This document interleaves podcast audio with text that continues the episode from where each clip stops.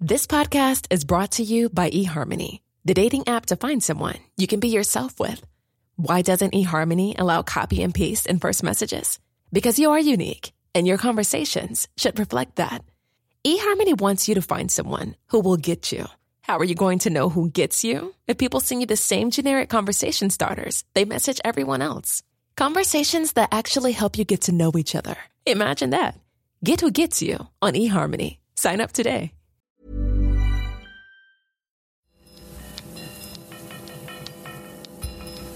Falter Radio, der Podcast mit Raimund Löw. Sehr herzlich willkommen, meine Damen und Herren, zum Falterradio für Samstag, den 3.8.2019. Ihre Posten in der Regierung hat die FPÖ nach den Aussagen des damaligen Parteichefs Strache im Ibiza-Video verloren. Aber politisch hält sich der Schaden für die Partei in Grenzen, wie die Europawahlen und Umfragen zeigen. In Italien hat der Mitschnitt von Verhandlungen über Geldflüsse aus Russland an die rechtsextreme Lega Furore gemacht. Trotzdem ist die Lega mit ihrem Chef Salvini unverändert die populärste Partei des Landes. In den USA scheint Donald Trump trotz aller Skandale nicht klein zu kriegen. Der rechtsrechte Populismus ist die größte politische Herausforderung für die westlichen Demokratien. Die gesellschaftlichen Hintergründe analysiert seit Jahren der deutsche Politikwissenschaftler Philipp Mano. Im Wiener Stadtgespräch mit Peter Huemer von Arbeiterkammer Wien und Falter präsentiert er seine Analyse des Zusammenhangs von Kapitalismus und Populismus. Die Veranstaltung fand im Frühjahr dieses Jahres statt, also bevor das Ibiza-Video mit Strache bekannt wurde. Die angesprochenen Fragen bleiben brennend aktuell. Wir bringen Ausschnitte des Wiener Stadtgesprächs von Peter Huemer mit Philipp Manow. Populismus ist auch ein politischer Kampfbegriff. Es ist auch eine Möglichkeit, ähm, politische Positionen zu ähm, delegitimieren. Äh, und insofern ist es sehr, sehr schwierig, äh, daraus einen analytischen Begriff zu machen, mit dem man halbwegs ja, halbwegs nüchtern analytisch umgehen kann. Insofern kommen wir so ein bisschen um diese Definitionsfrage äh, nicht äh, äh, herum. Also, äh, zumindest den Gebrauch, den ich jetzt ganz kurz äh, von dem Begriff selber machen möchte, zielt auf ähm, unkonventionelle Wege, also eine, eine Strategie der Machterlangung. Das ist eine Definition von Kurt Weiland, der sich hauptsächlich mit Populismus in Lateinamerika ähm, beschäftigt hat ähm, der, also eine Strategie, die sozusagen eingefahrene Wege, institutionalisierte Wege demokratischer Legitim Legitimation, Repräsentation umgeht, äh, die eher auf starke Führungspersonen mit, mit Charisma äh, lenkt und, und eine enge Beziehung zwischen dieser Führungsperson und einer mobilisierten Masse äh, etabliert und die gleichzeitig eben die, ähm, äh, ja, die etablierten Repräsentationswege äh, in, in Demokratien delegitimiert, äh, gegen sie polemisiert. Ähm, äh, also die Altparteien, das Establishment, äh, die Elite. Äh, also das sind sozusagen der Gegner. Ähm,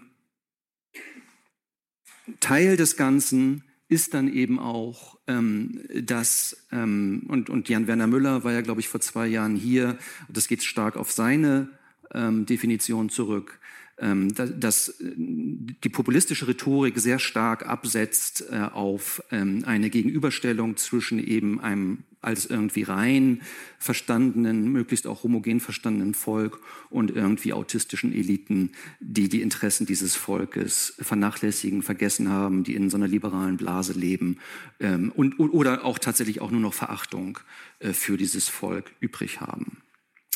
Und ein Element, ähm, was häufig auch ähm, in diesem Zusammenhang genannt wird, ist, dass Populismus selbst eigentlich anschlussfähig ist nach links und rechts mit verschiedenen Ideologien. Das ist wiederum etwas, was eher mit so, so einem Namen wie Kars Müde verbunden ist. Der sagt, it's a thin ideology, eine dünne Ideologie und äh, hat selbst eigentlich nur, nur wenig äh, substanzielle Ausprägungen und, und äh, lehnt sich eben äh, dann teilweise, also bildet sich eben teilweise auf der linken und äh, teilweise auf der rechten ab. Also das, das ganz grob ist das ungefähr jetzt mein Arbeitsverständnis.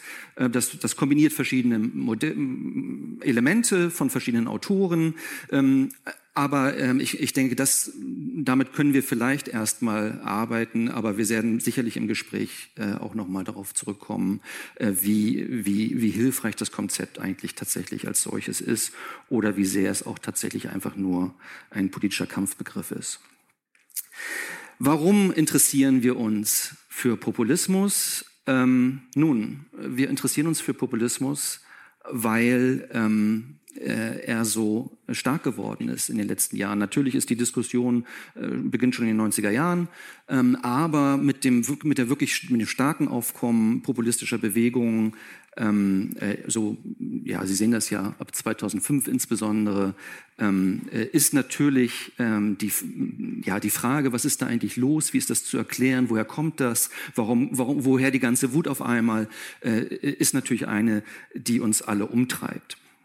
Ähm, das sind hier kurz äh, Berichte, die, die, der Guardian äh, berichtet in, in, in, sehr, in sehr schönen Schwerpunktreportagen äh, über Populismus und eben eine der Maßzahlen, die hier auch quasi das, das, die Dimension des Problems verdeutlichen, ist, dass sich die Zahl derer, die ähm, in Europa in Ländern leben, in denen Populisten mit an der Regierung sind, sich äh, innerhalb von zehn Jahren, ähm, 20 Jahren, Entschuldigung, ähm, äh, verdreizehnfacht hat. So, und warum interessieren wir uns insbesondere auch für Populismus? Naja, ähm, weil natürlich auch eine, eine Angst mitschwingt, äh, die ja auch ähm, nicht völlig unbegründet ist, ähm, dass äh, dass das ein Krisenzeichen der Demokratie ist, sowieso, aber dass es eben auch demokratiegefährdend ist. Das heißt, dass wir ähm, dass der Populismus selbst eigentlich eine Gefahr für die Demokratie darstellt. Das ist jetzt hier eine Grafik, die aus äh, einem, einem neueren Beitrag von Ökonomen entnommen ist, wie das Ökonomen dann gerne mal so machen. Äh, einfach mal 1600 Regierungen untersuchen, über 60 Länder, äh, über 120 Jahre und einfach mal schauen, äh, was, was passiert denn, wenn äh, Populisten an, an der Regierung sind und ähm, unterschieden nach ähm, sozusagen Populisten links und rechts und dann links und versus rechts.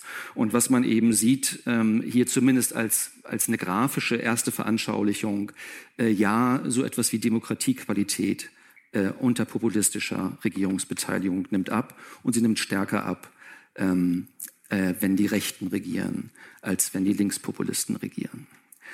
Wenn wir ganz kurz uns äh, einfach nochmal verdeutlichen wollen, was sind eigentlich die Ausprägungen des Populismus und ich glaube, auch in dem Gespräch werden wir stärker auf Europa uns kaprizieren und nicht so sehr auf Phänomene wie Modi in Indien, Duterte in den Philippinen, Maduro, Bolsonaro. Also ich vermute mal, dass wir weniger über Lateinamerika oder, oder Asien sprechen werden, äh, sondern stärker über Westeuropa. Wenn wir hier über äh, Europa sprechen, sehen wir eben, ähm, ja, die verschiedenen Ausprägungen. Sie, Sie können jetzt nicht sehen, äh, wer das ist, äh, aber hier quasi auf der Linken haben wir solche Parteien wie Podemos, La France Insoumise, auch die deutsche Linke durchaus oder die spanische, äh, die äh, niederländische ähm, äh, äh, sozialistische Partei. Hier ist äh, sowas wie Movimento, Cinque Stelle ähm, und hier auf der rechten Seite, also ganz rechts haben wir eben Rassemblement National oder eben Flams Block. Hier sowas wie AfD, Jobbik ähm, oder äh, hier, das ist Fidesz.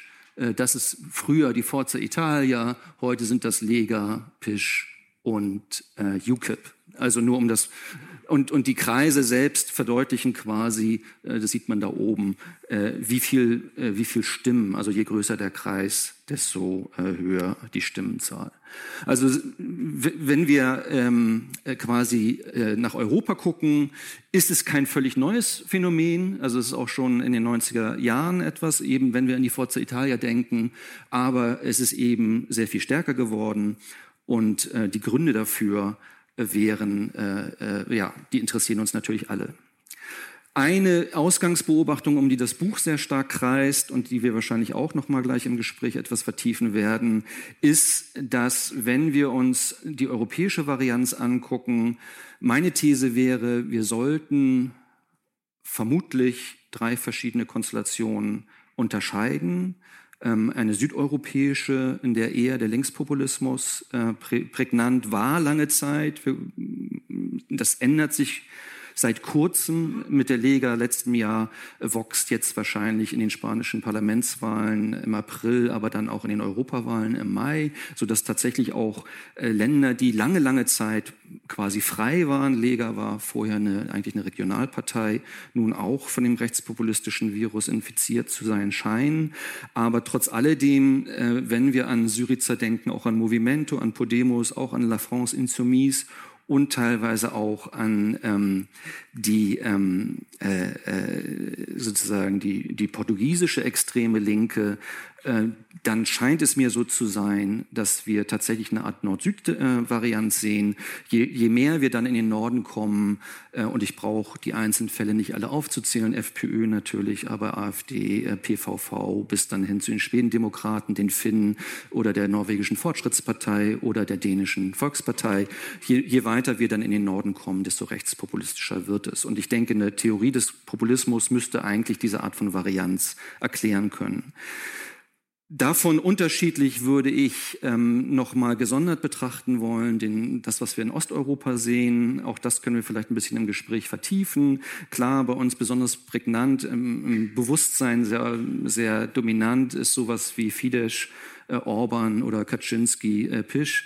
Ähm, aber wenn wir auch ein bisschen genauer hinsehen, sehen wir auch, dass, äh, dass wir auch äh, sozusagen Smer, Fico äh, in der Slowakei, ähm, also wir sehen auch teilweise linkspopulistische Ausprägungen, die sich dann auch gar nicht in ihrer Programmatik, das ist ganz interessant, so stark ähm, äh, voneinander unterscheiden. Sie sind sozial konservativ sehr stark und mittlerweile eigentlich alle äh, auf, auf einer sozioökonomischen Dimension, also was Verteilungspolitik angeht, eigentlich eher äh, äh, links positioniert.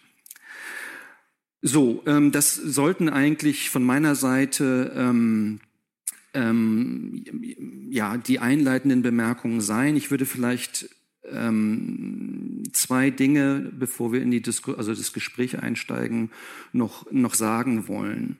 Ähm, er, das Erste, was ich sagen möchte, ist, das wird für mich immer klarer, ich glaube, dass wir tatsächlich um diese, diese, diese sehr große Bandbreite populistischer Phänomene ein bisschen analytisch auseinander äh, äh, zu bekommen, sollten wir, glaube ich, tatsächlich einen ersten Schritt machen und sagen, handelt es sich um präsidentielle Systeme oder handelt es sich um parlamentarische Systeme? Ich glaube, das ist tatsächlich ein großer Unterschied. Und das, was wir eben so sehen, Modi in, äh, in Indien, Duterte, Putin selbst natürlich äh, und das, äh, das, das meiste, was wir in, in Lateinamerika sehen, auch Trump nicht zu vergessen, ähm, sind natürlich, das sind alles präsidentielle Systeme. Und meine Vermutung wäre, ähm, dass, ähm, dass auch häufig Länder mit hoher sozialer Ungleichheit sind, teilweise ja auch gar nicht wirklich ähm, hochentwickelte Industrieländer sind. Und dass präsidentielle Systeme, die sowieso schon auf Führerfiguren, auf starke Männer ausgerichtet sind und wo die Parteiensysteme relativ schwach ausgelegt sind, wo wir es dann gleichzeitig mit hoher sozialer Ungleichheit zu tun haben oder starke, also und, und nicht starker industrieller Entwicklung, keine hohe Wohlfahrtsniveaus, äh, äh dass, dass dann, wenn es zum Beispiel neue Techniken der, des Kollektivhandelns es gibt, ähm, Twitter, Facebook, äh, WhatsApp, was auch immer, neue soziale Medien, dass dann die, die, die populistische Versuchung oder die Tendenz, dass diese Systeme populistisch degenerieren, eine höhere ist. Und das kann wiederum Links- oder Rechtsausprägungen haben. Denken Sie an Maduro, Chavez oder eben an ähm, Fujimoro, Bol Bolsonaro jetzt und so weiter und so fort. So, ich glaube, das sollte man aber tatsächlich analytisch trennen von dem, was uns hier in Westeuropa interessiert. Ähm, und ich glaube, das ist eine, äh, entspricht einer anderen Logik. Wir haben es mit parlamentarischen Systemen zu tun, im über, also ganz überwiegend. Ähm, und wir haben es mit relativ starken Parteiensystemen zu tun. Und dann ist das einfach ein anderes Spiel. Und das sollte man wahrscheinlich auseinanderhalten. Die zweite kurze Bemerkung bezieht sich selbst schon auf das Buch. Ähm, die These für diese Varianz, vor allen Dingen für die Nord-Süd-Varianz, äh, Linkspopulismus im Süden, Rechtspopulismus im Norden, ist tatsächlich eine, die politökonomisch argumentiert, mit anderen Worten mit den Wirtschaftsmodellen, die in diesen Ländern vorherrschen. Ich lehne mich ein bisschen an, ähm, äh, an einen Ökonom aus den USA, Danny Roderick, an, der, der, wie das auch Ökonomen immer sehr gerne machen, ganz simpel sagt, okay, äh, wir haben zwei Arten von Globalisierung. Populismus ist Protest gegen Globalisierung. Und ähm, wenn die Globalisierung in Form von Güter und Geld äh, Strömen, die über Grenzen gehen, äh, sich manifestiert, die dann ähm, äh, problematisch wird, dann wird der Protest linkspopulistisch. Wir haben eine zweite Form der Globalisierung, das ist die Bewegung von Personen, sprich Migration. Wenn die sich als problematisch herausstellt oder als problematisch artikuliert werden kann, dann bekommen wir rechtspopulistische ähm, äh, Ausprägung. Und die Hauptthese wäre zu sagen, ja, äh, das stimmt, das kann uns die Nord-Süd-Varianz in Europa erklären.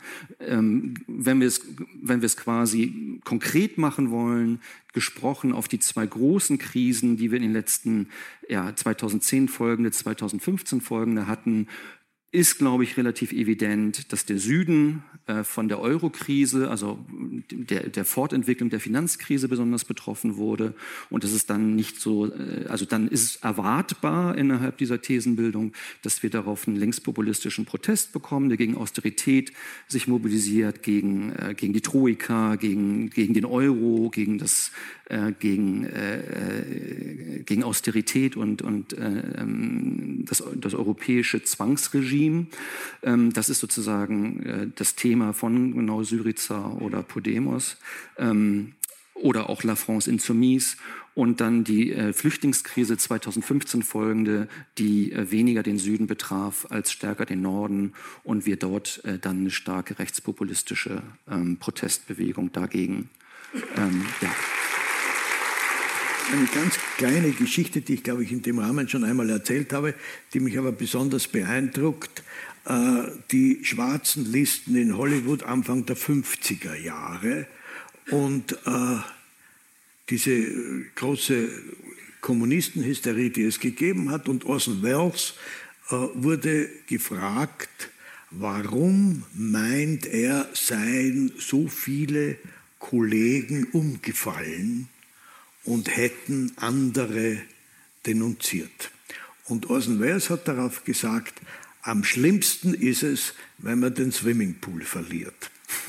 Und das scheint mir ein sehr kluges, eine sehr kluge Antwort zu sein, äh, weil sie sagt, der Aufstieg, wenn man mehr hat als früher, dann ist das speziell mit Angst verbunden. Den Aufstieg schon begleitet die Angst, mehr haben als früher, ich könnte das wieder verlieren. In den Zusammenhang passt zum Beispiel hinein, dass die Bayern sich mehr fürchten als die in Schleswig-Holstein, weil die Bayern mehr haben als die in Schleswig-Holstein und aus dem äh, Verhalten aus ihrem Wahlverhalten AfD geht klar hervor, die ist bei den Bayern attraktiver als in Schleswig-Holstein, weil sie reicher sind, weil sie reicher sind.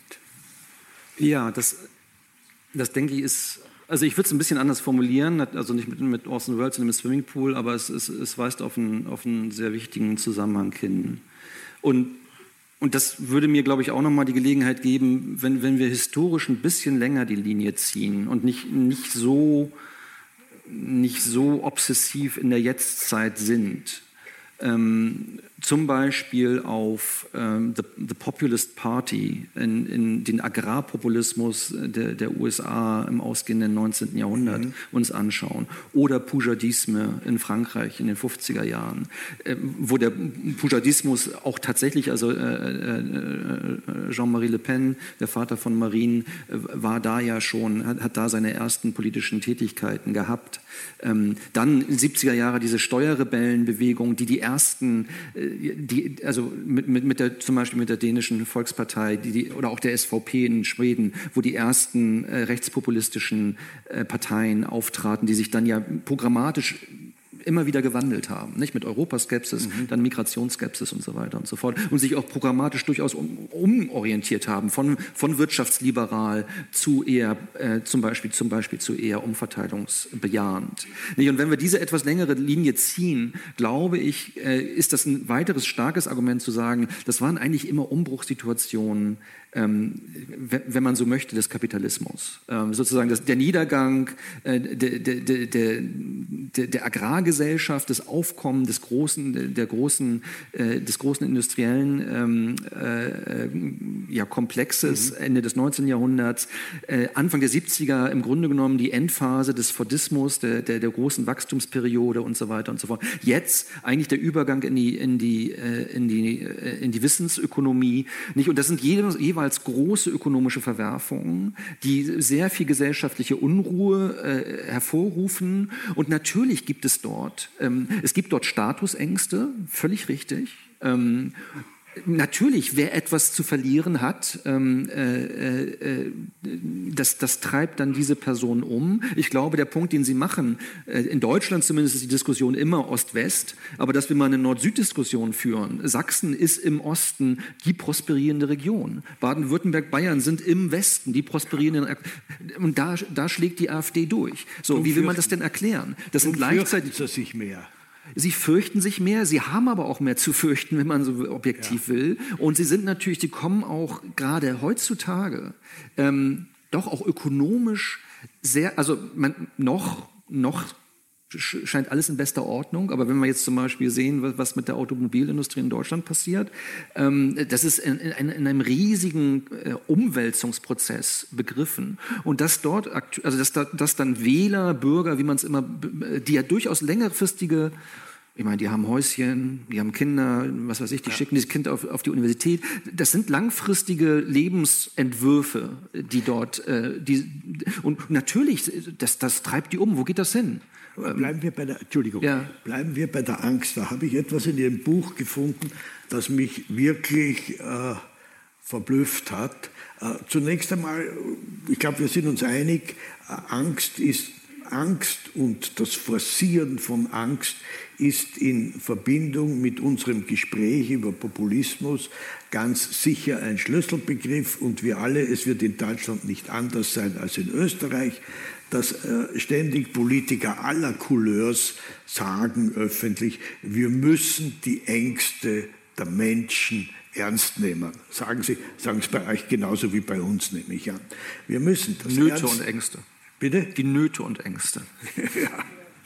Und jetzt erhebt sich aber die Frage, welche Ängste ja. das sind. Ja. Und da habe ich einen Satz bei Ihnen gefunden äh, betreffend die AfD-Wähler. Ja.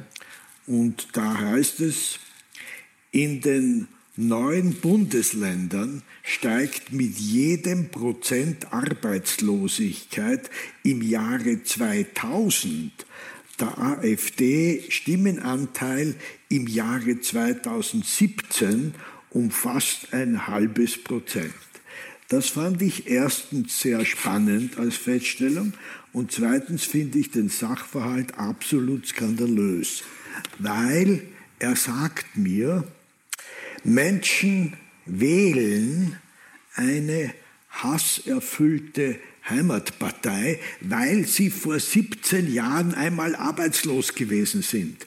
Und das ist für mich ökonomisch in überhaupt keiner Weise rational da, da, da sage ich Ihnen, ja, da komme ich halt wieder auf den Begriff Hetze.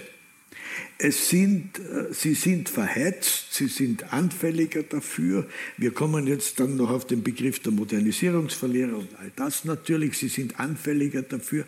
Äh, warum, warum ist es so? Aber die Tatsache, dass ich vor 17 Jahren arbeitslos gewesen bin, ist kein rationales Argument für mich. Aber Sie sehen eine statistische Korrelation. Ja, ja, ja. ja. Also ich, ähm, Ich, ich möchte noch ein Zitat dem, dem anschließen äh, aus dem unmittelbaren Kontext, ähm, weil ich dann ja geschrieben habe, der AfD-Wähler leidet an Reminiszenzen. Und das war natürlich eine Verbeugung vor dem großen, ähm, äh, vor dem großen Mann der Stadt Wien, Sigmund Freud. Also der Neurotiker leidet an Reminiszenzen. Ähm, ja, ist, also erstmal ist es vielleicht ein erstaunlicher Befund. Äh, andererseits ist es vielleicht auch gar nicht so erstaunlich, weil ähm,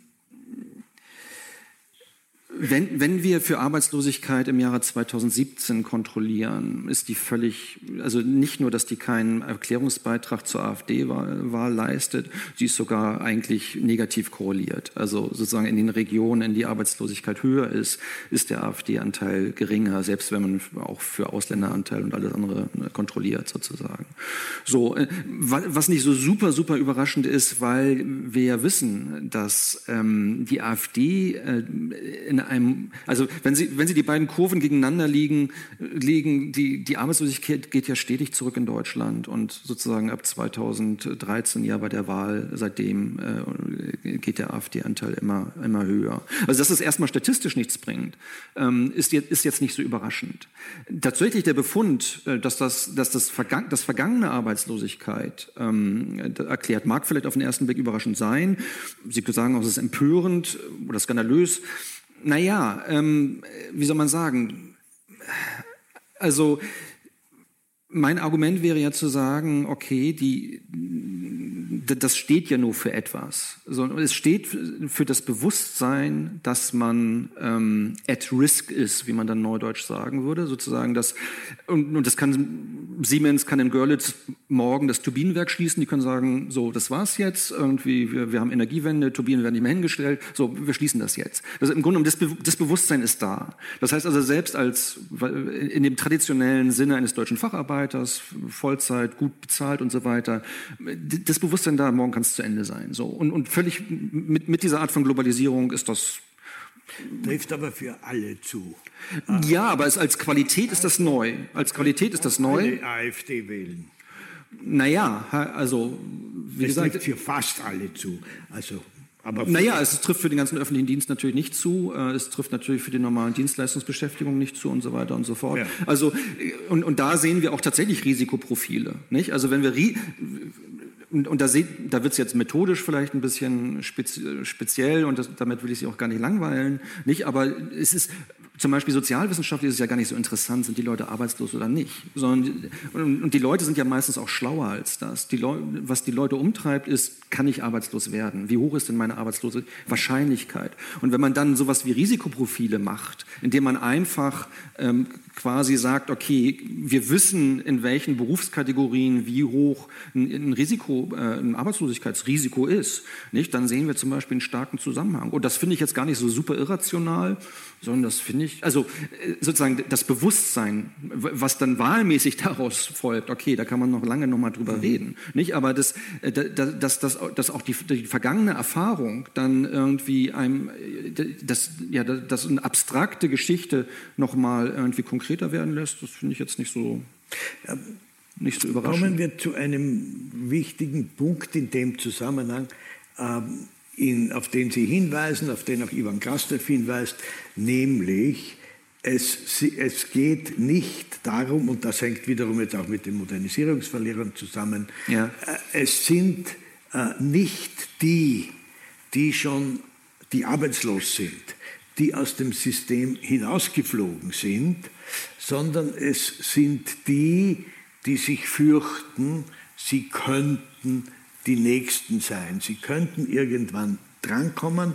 Das wiederum äh, ist für mich eine äh, signifikante oder jedenfalls erkennbare Korrelation zu den Untersuchungen über die NSDAP-Wähler äh, 1933, vor 1933, äh, wo man auch weiß, das sind nicht die Arbeitslosen gewesen in erster Linie und die Hinausgeflogenen, sondern das waren Beamte und Angestellte, die sich vor der Zukunft gefürchtet haben, die Statusverlust gefürchtet haben. Das heißt, diese Angst vor der Zukunft und allenfalls vor finanziellem Verlust und, wenn ich von Beamten spreche, auch für Statusverlust, die kann möglicherweise, das zeigt das Beispiel NSDAP und das zeigt das Beispiel mit rechtspopulistischen Parteien, die ich im Übrigen jetzt nicht gleichsetze, das ist ja völlig klar, aber die Motivlage, die Motivlage setze ich gleich, das kann enorm, diese Befürchtung, es könnte mir passieren, kann offensichtlich enorm radikalisierend für Menschen sein. Mit Sicherheit. Ähm hey, I'm Ryan Reynolds. At Mint Mobile, we like to do the opposite of what Big Wireless does. They charge you a lot, we charge you a little. So naturally, when they announced they'd be raising their prices due to inflation, we decided to deflate our prices due to not hating you. That's right. We're cutting the price of Mint Unlimited from $30 a month to just $15 a month. Give it a try at mintmobile.com slash switch. $45 upfront for three months plus taxes and fees. Promote for new customers for limited time. Unlimited more than 40 gigabytes per month. Slows. Full terms at mintmobile.com. Also ohne jetzt auf den NSDAP-Aspekt nochmal einzugehen, das war natürlich auch eine Krise der Landwirtschaft und gerade in, also sozusagen in Norddeutschland mhm. ähm, äh, war die NSDAP natürlich unter Landwirten. Also wir hatten es einfach noch mit einer ganz anderen Wirtschaftsstruktur zu tun. Aber das können wir mal vor die Klammer ziehen. Ich, ich, ich wollte einen Punkt vielleicht noch mal äh, hervorheben. Nicht, ähm, äh, und, und, der, und der bezieht sich jetzt noch mal auf den Süden, weil wir ja doch irgendwie die ganze Zeit, und so, so verlaufen die Diskussionen fast eigentlich immer, dann ja doch irgendwie ähm, quasi FPÖ, AfD. Wir sind, wir sind sozusagen allein in einem Rechtspopulismus. Und, und dass wir dann auch irgendwann ganz schnell bei der NSDAP landen, ist dann ja auch, auch, auch nicht so überraschend. Ein Punkt, den ich vielleicht noch mal sagen wollte. Ähm, also ich glaube schon, dass ähm, ja, das Verhältnis zwischen Bürger und Staat ist glaube ich, tatsächlich eins, was man als so, so, so einen lang, langfristigen Kontrakt verstehen kann. Nicht? Also die Loyalität zum Staat basiert, glaube ich, auf so einer, auf so einer basalen Erwartung, ich, ähm, ja, vielleicht Statussicherung, vielleicht nicht unbedingt Wohl, Wohl, Wohl, Wohlstandszugewinn, aber dann zumindest für die Kinder. Und, und also ich mhm. glaube, da sind, da sind schon sehr langfristige Überlegungen, die da eine Rolle spielen. So, und wenn, wenn man jetzt zum Beispiel ähm, ja, wenn man zum Beispiel in Italien lebt, man schickt sein Kind zur Uni und, die, und, das, und das kriegt eine Ausbildung und, und, und dann weiß man, da wird im Grunde genommen jetzt eine, eine Generation verschrottet. Ähm, also die, die Jugendarbeitslosigkeit ist bei 50 Prozent, äh, es gibt keine Jobs, äh, die haben zwar eine Ausbildung, aber es gibt überhaupt keine adäquate Beschäftigung. So, äh, dass das ein tiefgreifendes Vertrauens, eine tiefgreifende Vertrauenskrise auslöst, in, im Verhältnis, also es ist quasi in diesem impliziten Kontraktverhältnis zwischen Bürger und Staat. Das, das glaube ich, ist, ist völlig evident. Nicht? Und, dass ich, und, und, und da würde sich ja auch eine Art von Angst artikulieren. Bloß das ist eben eine Angst, die zu sagt, okay, nein, also in dem Modell, in dem wir uns bewegen, in der, Wirtschafts, in dem, in dem Wirtschaftsregime, in dem wir hier leben, äh, so wie es funktionieren müsste, äh, so, wir brauchen im Grunde, der Staat muss ähm, Deficit Spending betreiben können, er muss den öffentlichen Sektor ausweiten können, wie auch immer. Er muss, so, er muss die Jobs schaffen, die nicht da sind und so weiter und so fort. Nicht? Also insofern würde ich nur sagen, wir sind wahrscheinlich auch ein bisschen immer verengt, indem wir immer, nur auf diesen einen Kontextzusammenhang ähm, äh, und uns anschauen. Wie gesagt, ich glaube, im Süd, in Südeuropa hätten wir ähnliche, ähnliche, wie soll man sagen, Vertrauenskrisen, die machen sich dann halt bloß anders bemerkbar. Nicht? Ähm, aber der Mechanismus ist, glaube ich, relativ ähnlich. Mhm. Äh, ich möchte auf die Links-Rechts-Frage noch einmal kommen. Jetzt, Sie haben äh, hier eine Kapitelüberschrift Populisten versus Elite, Elite versus Populisten. Äh, de facto ist es so, äh, ich habe Gauland gelesen, AfD Gauland, der von einer globalisierten Klasse spricht.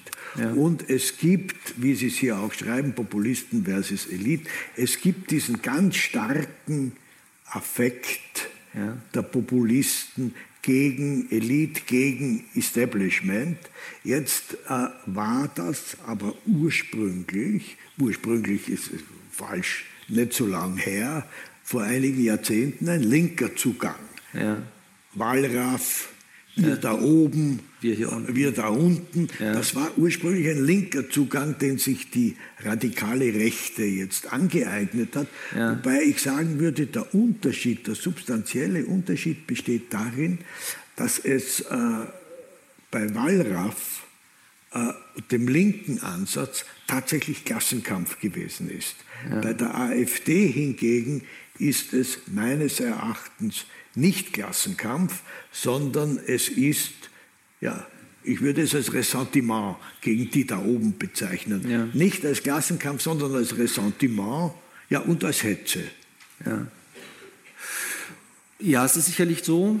Ähm, ich habe vielleicht zwei Anmerkungen dazu. Das eine ist zu sagen, eigentlich ist es eine Sollbruchstelle der Demokratie seit 1789. Ähm, also dass die, die Repräsentanten die Interessen der Repräsentierten vernachlässigen, ist eine, ist eine Vermutung, die in dem ganzen institutionellen Arrangement inhärent ist. So. Ähm, äh, sonst hätten wir kein, deswegen haben wir natürlich auch diese direktdemokratischen Affekte äh, der Rechtspopulisten, die sagen, wir wollen, wir wollen keine repräsentative Demokratie, wir wollen eine direkte Demokratie haben. So. Ähm, die Frage, also die unmittelbar daran anschließend ist natürlich die Frage, okay, wa warum sehen wir dann aber äh, das Fluktuieren? Wenn es sozusagen eine Sollbruchstelle ist, die einfach in dem Arrangement drin ist, müssten wir immer noch erklären können, warum wird das vokal in bestimmten, warum artikuliert das sich in bestimmten Konstellationen, in anderen nicht? Ähm, die zweite Bemerkung, die ich dafür ma machen würde, also wenn Sie an La Casta denken, äh, in Italien, dieser, dieser Bestseller, ähm, äh, nicht also die Kaste, äh, sozusagen die, die, die scharfe Anklage ähm, dieser, dieser korrupten Elite, erstmal würde man sagen, naja, manchmal stimmt es auch. Also es ist nicht ja immer nur ähm, äh, also wenn man sich äh, Kraxi angeguckt hat, der im, im Exil gestorben ist, weil er, äh, weil er wegen Korruptionsskandale ähm, nicht nach Italien mhm. zurückkommen konnte. Also ähm, wie gesagt, nicht je, und da, da kommen wir ein bisschen in die Einleitung rein. Nicht immer ist der ist sozusagen der populistische Anwurf auch einer, der, der per se delegitimiert ist. Nein, manchmal ist es, manchmal haben wir es ja tatsächlich mit mit selbstvergessenen Eliten zu tun ist, ist ja so, nicht? Äh, ähm, äh, die korrupt sind, die nicht, die nicht responsiv sind und so weiter und so fort. Naja, und äh, wie gesagt, aber dieses Lacasta-Beispiel wäre ja zu sagen, naja, auch in dieser Links-Rechts-Zuordnung ist das ist das, glaube ich, nicht so ganz eindeutig. Nicht? Also, und äh, erneut wäre das ein bisschen ein Plädoyer dafür zu sagen, na ja, also wenn diese, wenn diese Verdachtmomente hochkommen, wenn sie Plausibilität gewinnen, sagt uns das nicht eigentlich etwas darüber, dass wir, ja, dass wir in unruhigen Zeiten leben, aber eben unruhig nicht nur im Sinne von, wir haben hier, was weiß ich, eine kosmopolite Elite, dann haben wir jetzt die neuen Kommunitaristen und das sind dann irgendwie halt so, das ist ein neuer Kulturkampf, sondern wir haben haben sozusagen, ja, wir, wir sind auch ökonomisch in Umbruchssituationen, wo sich ganz neue Dinge neu verteilen und wo, wo Karrierechancen völlig neu verteilt werden, wo eine Industriearbeiterschaft äh, auf einmal denkt, oh, ähm, wie sieht es denn überhaupt mit dem industriellen Sektor noch aus, wo, die, wo der ursprüngliche Koalition zwischen sozusagen zwischen Facharbeitern und ungelernten Arbeitern auseinandergebrochen ist. Also ich würde sagen, da müssen wir eigentlich stärker hingucken, was da die Unruhemomente sind, damit diese Narrative, das ist ja wieder ein mhm. völlig gängiger Narrativ, ihr da oben, wieder unten, damit die auf einmal so, warum die so auf einmal so komisch verfangen. Mhm. Jetzt, äh, wenn wir noch einen Augenblick bei, dem, äh, bei der Links-Rechts-Frage bleiben ja. und sagen, ein entscheidendes äh, Kriterium der linken Position ist das Axiom der Gleichheit dann stimmt das ganz eindeutig für rechtspopulistische Parteien, trifft das in, eindeutig in keiner Weise zu. Denn wenn ich Menschen so auseinander dividiere und so stark auf ihre Herkunft äh, fixiere und dadurch definiere, dann ist es der größtmögliche Verstoß gegen das Axiom der Gleichheit. Also insofern ist der Anspruch einer linken Position schon dadurch verwirkt und ich sage, es ist Ressentiment. Ich möchte aber noch auf einen anderen Aspekt jetzt kommen, nämlich den geschlechtsspezifischen Aspekt, weil der spielt ja offensichtlich, wie uns die Wahlanalysen sagen, auch eine deutliche Rolle. Und da habe ich bei Ihnen gefunden, dass Sie sich mokieren über die Küchenpsychologen, die sich über den ostdeutschen Mann beugen. Und da habe ich mir gedacht, ja, das verstehe ich schon, aber ich ähm, habe auch einen küchenpsychologischen Ansatz und der geht so, ich habe eine Studie gelesen, dass in der ehemaligen DDR die Frauen davonlaufen, die Jungen, weil sie mobiler sind, weil sie entschlossener sind, gebildeter, weil sie ehrgeiziger sind und, und, und. Die gehen weg, weil sie sagen, das wird doch nichts. Und jetzt gibt es eine Generation von jungen Männern, die bleiben übrig. Und die zünden dann die Asylantenheime an. Das ist natürlich jetzt auch Küchenpsychologie, das weiß ich schon. Aber der Unterschied äh, ist schon insofern signifikant, als man, und das wird bei der AfD nicht anders sein als bei der FPÖ und wahrscheinlich auch bei anderen rechtspopulistischen Parteien, sie sind Männerparteien. Sie sind Männerparteien und das geht bis in, bis in die skurrilsten Details, in dem äh, von Genderwahn gerade bei diesen Parteien die Rede ist, was Sie wahrscheinlich nicht wissen, im, im Verteidigungsministerium das FPÖ geführt ist, kam eine Weisung heraus, dass das Binnen-I nicht mehr sein darf. Also das geht bis in die skurrilsten äh, Details und eine aggressive Ablehnung von äh, selbstbewusst, selbstbestimmten Frauen. Also sie werden auch viel weniger von Frauen gewählt daher. Also das ist schon, dafür sind sie auf der anderen Seite eine Autofahrerpartei. Hm. Ist das bei der e, AfD auch so? Also die FPÖ ist die Autofahrerpartei par excellence. So brrr. Gebe noch ein Argument dazu, weil das zur Elitenfrage gehört. Ja. Es ist diese Wissenschaftsfeindlichkeit, äh, die in der FPÖ erkennbar ist, die ich jetzt in der Tempofrage gerade angesprochen habe, weil natürlich Wissenschaft ein ein Elitenprojekt in einer gewissen Weise ist. Und von FPÖ-Seite höre ich zum Klima zum Beispiel immer wieder, die US Chemtrails könnten eine Rolle spielen, aber der menschengemachte Klimawandel, da haben ja. sie ihre ganz starken Zweifel. Ja. Ja. Und das alles führt, das heißt, diese, diese Skepsis gegenüber wissenschaftlichen Ergebnissen, das alles passt in dieses Schema des Anti-Elitismus Sicherlich. hinein. Sicherlich, ja. Ja, ganz unbestritten. Also auch was Sie ganz zu Anfang gesagt haben, da gibt es da gibt's bei uns da zwischen uns gar keinen Dissens. Äh, ich, die, meine These sollte ja auch gar nicht sein, das sind alles Populisten und deswegen sind sie auch alle gleich. Nein, natürlich stehen sie für völlig unterschiedliche Dinge. Das, das, das, so, und, und das, was Sie mit Gleichheit versus Ungleichheit gesagt haben, kann ich sofort unterschreiben. Das ist, aber wie gesagt, das sind, wenn wir das geklärt haben, ähm, kommen, kommen für mich erst die ganzen relevanten Fragen, weil man dann ja immer fragen würde, okay, okay, warum hier so und warum da so. Und Entschuldigung, so ja. nur Frage dazu. Ja. Ist die AfD auch so wie die FPÖ viel mehr eine Männerpartei? Also unter den Wählern ist es klar, äh, klar, es ist ein deutlicher, ähm, also meine Erklärung teilweise wäre zu sagen, okay, wenn das stimmt, was, was zumindest die Daten, die ich mir angeschaut habe, mir sagen, dass es, äh, dass es um eine Krise, und das erklärt ja auch diese, diese Varianz Sachsen, Bayern, Baden-Württemberg versus dem Norden, mhm. ähm, dass es schon auch um eine Krise des deutschen Modells geht, wenn man so möchte, und dass es deswegen eigentlich Insider sind, das heißt also, das heißt eigentlich die klassische, das klassische Arbeitermodell, was, was in diesem deutschen äh, Wirtschaftsregime äh, sozusagen prägnant, dominant gewesen ist für eine lange Zeit, was sozusagen sozialstaatlich sehr stark unter Druck geraten ist durch die Agenda, äh, weil, weil sozusagen die alte, über 30, 40 Jahre ja völlig hochgehaltene, heilige Statussicherung mit der Agenda über Nacht verschwunden ist. Nicht? Also wenn das stimmt, ist es nicht so, ist es nicht so weiter verwunderlich, dass es dann auch eine männliche Ausprägung gibt,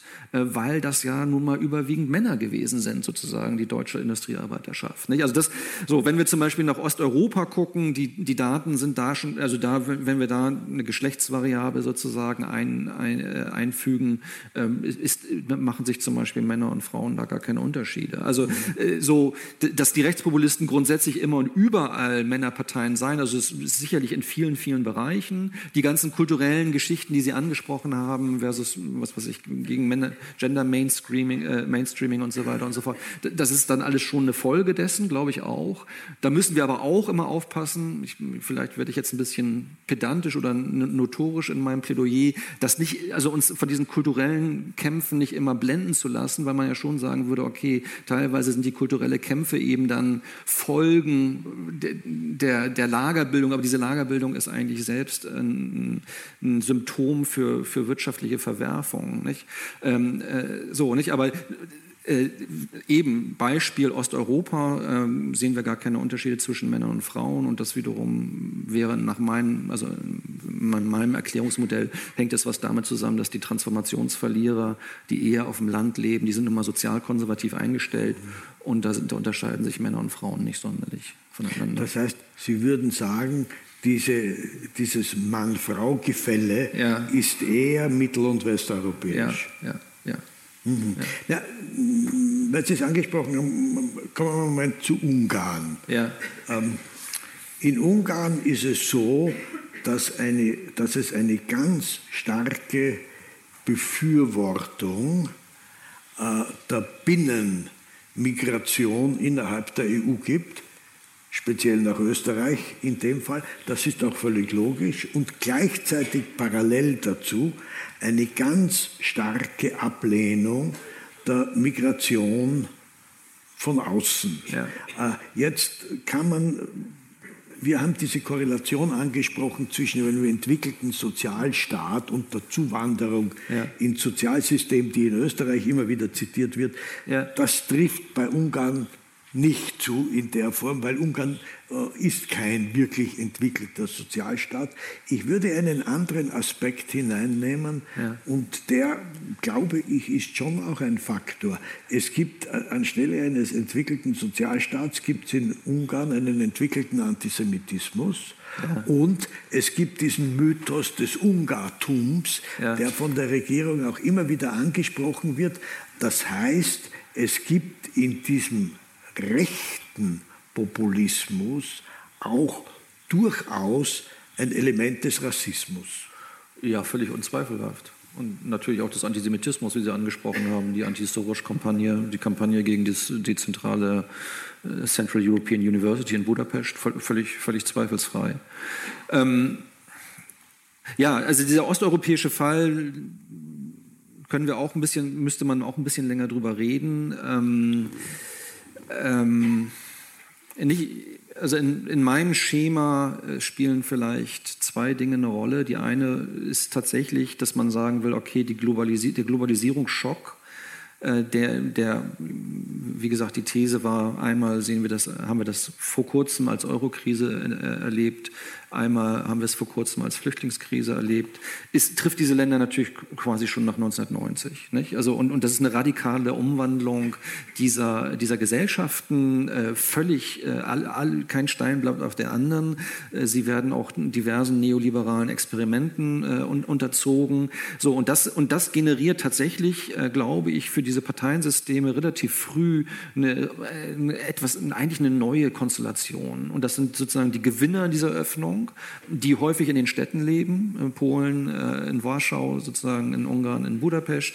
Ähm, das sind sozusagen die neuen Eliten, die auch interessanterweise das Wirtschaftsliberale mit, dem, äh, ja, mit, den, mit den universellen Menschenrechten, wenn man so möchte, verbinden. Also sie sind sozusagen liberal in beiden Dimensionen. Sie sind wirtschaftsliberal, sie sind liberal, was, äh, was, was das Soziokulturelle angeht. Nicht? Und, und, und, und das, also das kreiert diese neue Konstellation Land gegen Stadt, die völlig völlig, völlig stark ist. Hinzu kommt diese extrem starke Wanderungsbewegung. Nicht? Also die, diese, die ganzen Männer sind irgendwie woanders, äh, entweder in Österreich oder in Deutschland oder in England oder in Irland. Nicht? Äh, die Frauen sind häufig auch woanders, ähm, weil sie pflegen. Äh, nicht? Und das, das ist eine so dermaßen soziale ähm, äh, ja, äh, Herausforderung. So. Und, und da ähm, bildet sich tatsächlich sowas wie das sozial-konservative Land, auch religiös. Die haben nie das Zweite Vatikanische Konzil durchleben müssen. Der Katholizismus ist, ist noch, der hat noch die antisemitischen äh, semitischen Strömungen, der ist noch,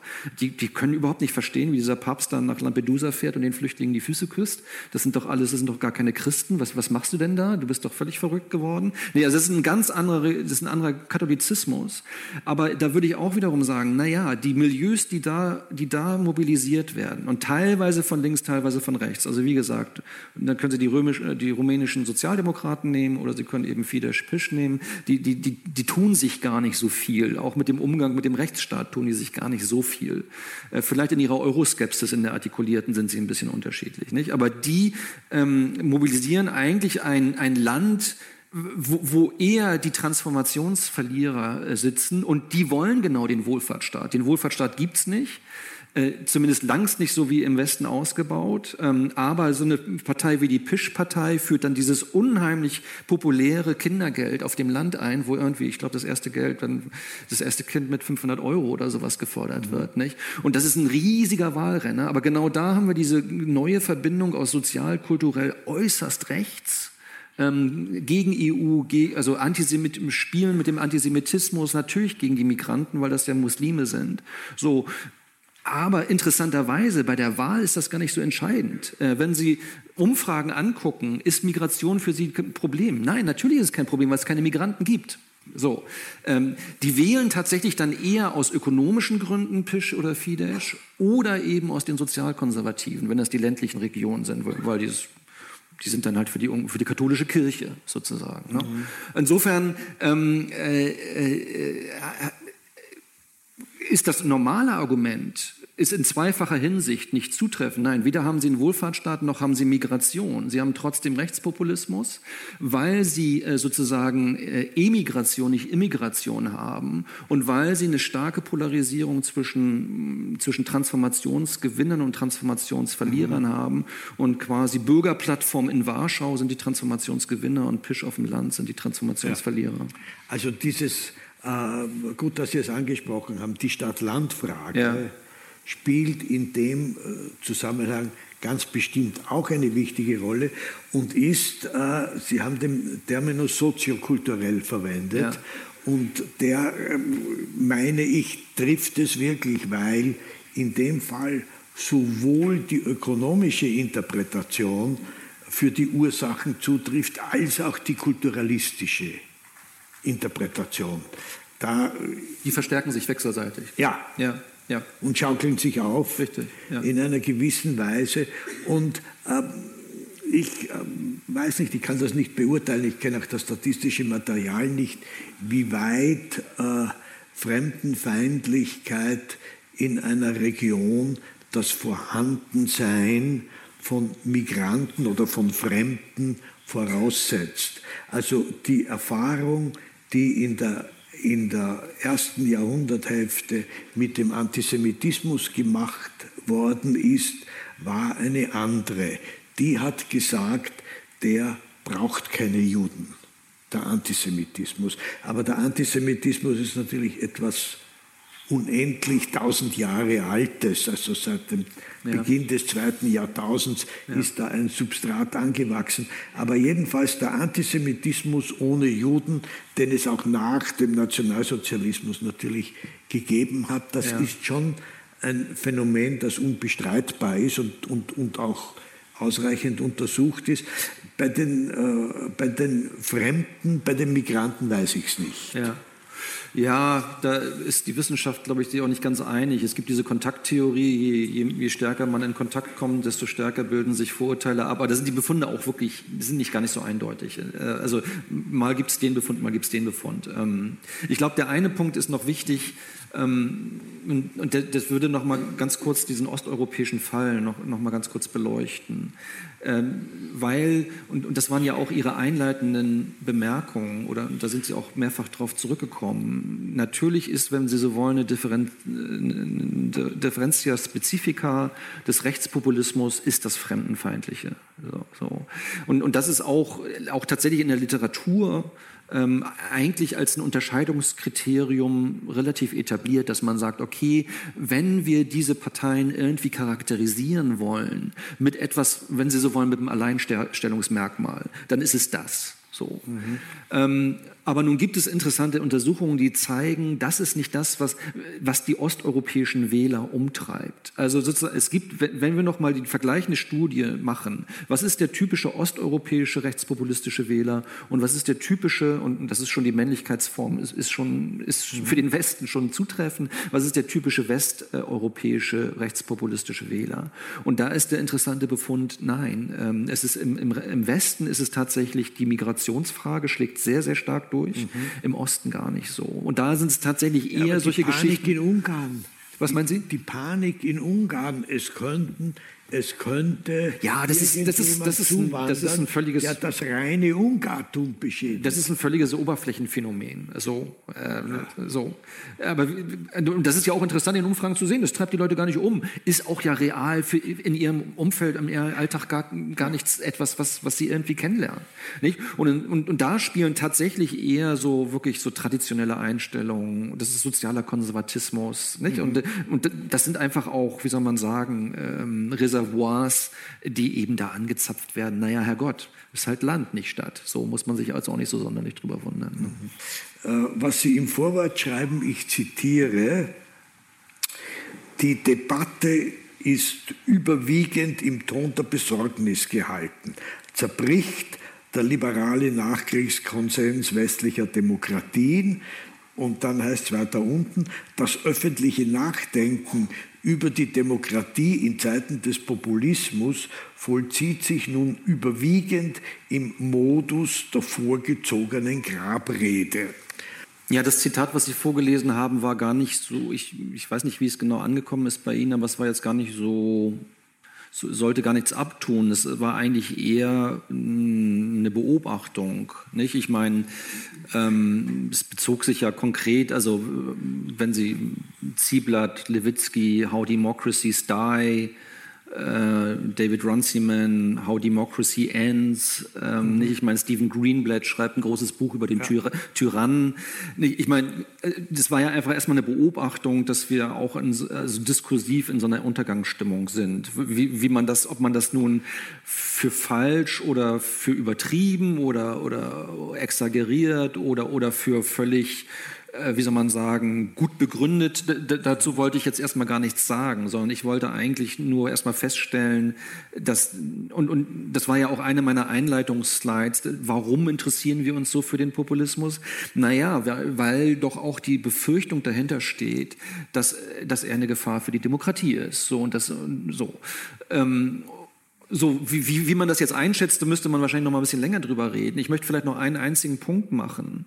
Ähm, und so wie ich vorhin gesagt habe, dass eigentlich der sozusagen die, die Gegenüberstellung von, von Volk und Elite oder wie man das auch immer nennen möchte, dass das in der repräsentativen Demokratie das, das, ist das Arrangement. Und dass das sozusagen zu einem, zu dem Verdacht führen kann, dass, dass, dass die Repräsentanten sich von den Repräsentierten loslöst. Das ist sozusagen eine latente, eine latente Dimension der Demokratie. So, und, und, und der, der Punkt, den ich machen würde, ist zu sagen, na, dass die Demokratie gefährdet ist, ist eigentlich auch eine latente Dimension der Demokratie, weil, wir nie, weil die Demokratie ja immer darauf beruht, dass dass diejenigen, die das Spiel spielen, sich an den Spielregeln halten. Und ob sie das tun, wissen wir im Grunde genommen meistens erst retrospektiv, wenn, wir so, wenn, wenn man so will. Nicht? Also klar, wir können beobachten, Einschränkung von Rechten, was weiß ich, Einschränkung von, von, von Presserechten und, und oder Meinungsfreiheit, Versuch, Verfassungsgerichtsbarkeit auszuhebeln. Ja, all, all diese Dinge sind natürlich sind erstmal beobachtbar, aber die Frage ist ja immer, kommt es, kommt es zum Bruch, nicht? Und das ist etwas, das ist jetzt vielleicht auch ein bisschen abstrakt universitär akademisch gesprochen, aber diese Art von Unsicherheit ist substitutiv für die Demokratie. Wir ja. wissen es nie. Es gibt diese Äußerung, Democracy is organized uncertainty. Sie ist organisierte Unsicherheit. So, das, ist, das soll jetzt nicht beschwichtigen, aber es soll, nur, es soll nur vor Augen führen, äh, es, wir, wir können nicht denken, dass wir Demokratie ohne Unsicherheit bekommen. Das bekommen wir nicht. Sie haben recht, die, äh, die Unsicherheit ist konstitutiv, das stimmt schon.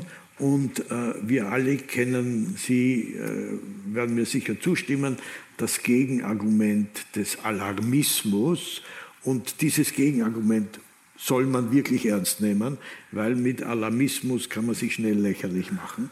Daher sage ich auch Schritt für Schritt, für Schritt und ich sehe eine mögliche zukünftige, ich sage es vorsichtig, aber man muss es ernst nehmen, Bedrohung und der Unterschied und insofern äh, konstitutiv hin oder her, wir haben Jahrzehnte diese Diskussion nicht geführt. Ja. Und wir hatten jahrzehntelang keinen Anlass, uns äh, darüber zu, äh, den Kopf zu zerbrechen, ob unser demokratisches System gefährdet sein könnte. Ja. Wir haben uns über Tod und Teufel gestritten und viele Missstände und viele Verbesserungen und hin und her, was für Demokratien konstitutiv ist. Aber die Frage, ist das System insgesamt bedroht, die haben wir uns durch Jahrzehnte nicht gestellt. Und die Tatsache, dass Sie es hier hineinschreiben, zeigt, dass die Frage jetzt gestellt wird. Und das ist ein qualitativer Unterschied.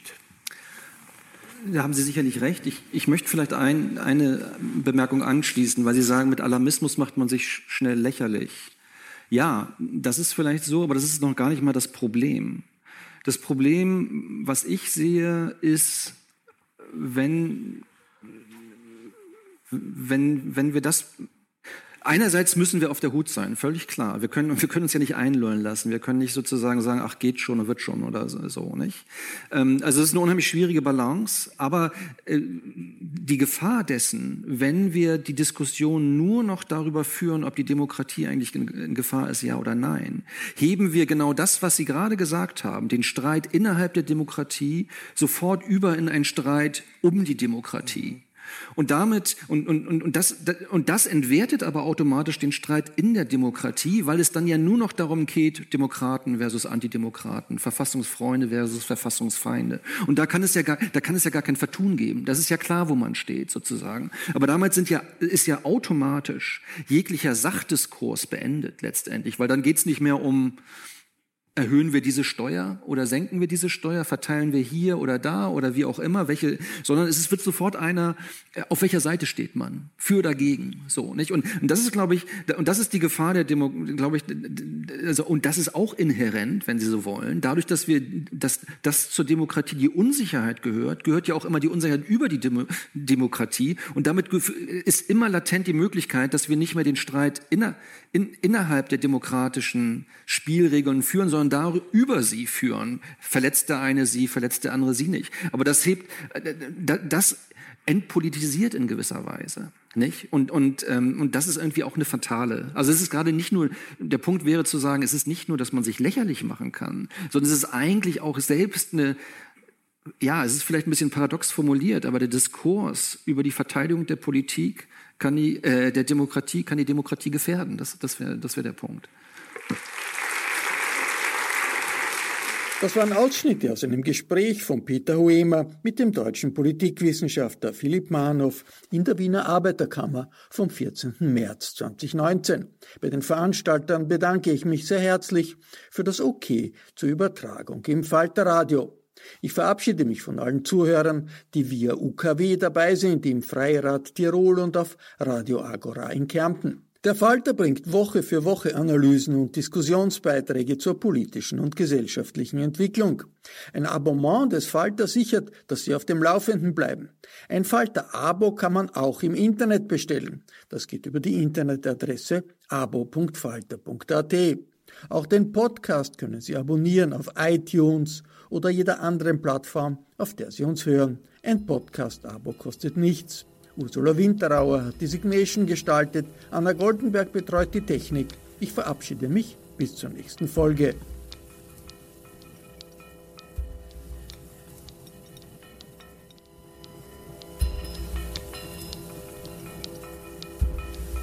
Sie hörten das Falterradio, den Podcast mit Raimund Löw.